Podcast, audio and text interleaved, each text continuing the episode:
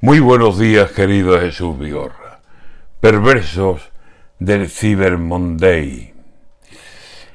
Con pronunciar en inglés los días de la semana no aprendemos un idioma y gastamos mucha pasta. Todo lo que acaba en day cuesta un ojo de la cara. Primero vino el Friday para dejarnos sin blanca y antes de que éste se acabe, a todas las puertas llama otro inglés, Cyber Monday, y este es el que nos remata. Y digo, sin ofender y sin que me importe nada, si nadie tiene money, el país de donde saca. Y dicen que no hay trabajo, que la luz está muy cara, que sube la gasolina, que la hipoteca está en alza, que en la tienda al ver los precios cualquier vecino se amarga, que aprieta la Navidad con lo que siempre se gasta. Y llegan aquí los Dey y de pronto aquí, ¿qué pasa?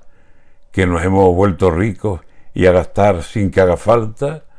¿Que va a poder el inglés más que las claras palabras del español que nos dice que la cosa está muy mala? Black Friday, Cyber Monday. No somos tontos de lava, pero nos dicen dos cosas en alguna lengua rara y nos creemos de pronto que se trata de una ganga. Nos sonsacan con inglés, pero en español se paga.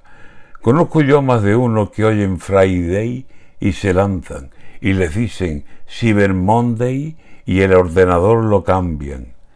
Pues que se anden con cuidado porque al final se destapa que aunque compres en inglés, después no hay perdón que valga y lo que no hayas pagado le siguen llamando trampa.